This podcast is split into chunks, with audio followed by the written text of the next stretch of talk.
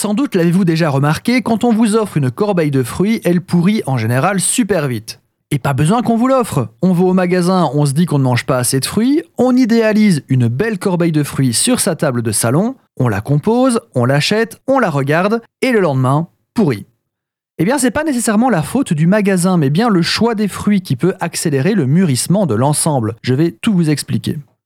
Le monde des fruits se divise en deux grandes catégories. La première catégorie, la plus intuitive, est celle des fruits qui cessent de mûrir une fois cueillis. Vous voyez une belle cerise, vous l'accueillez, elle arrête de mûrir. Logique. Pensez à l'ananas, la cerise, la myrtille, l'orange ou encore le raisin. La deuxième catégorie est celle des fruits qui continuent de mûrir malgré la cueillette. Pensez à la banane qu'on cueille verte comme un sapin et qui termine de mûrir dans la caisse. Abricots, avocats, figues, goyaves, kiwis, mangue, melon, nectarines, pêche, poire, pommes et tomates, pour ne citer que. On appelle ça des fruits climactériques, et sans rentrer dans les détails un peu trop techniques, ils produisent un gaz incolore, inodore et très volatile, de l'éthylène.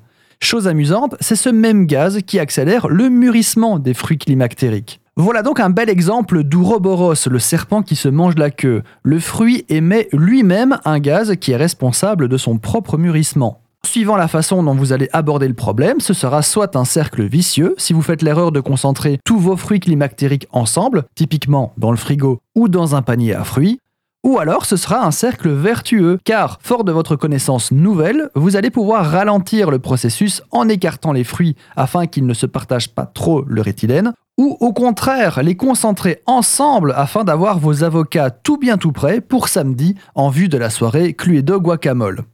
Alors, je dis fruits, mais il existe aussi des légumes climactériques comme le brocoli ou le concombre qui entrent donc en jeu dans l'équation.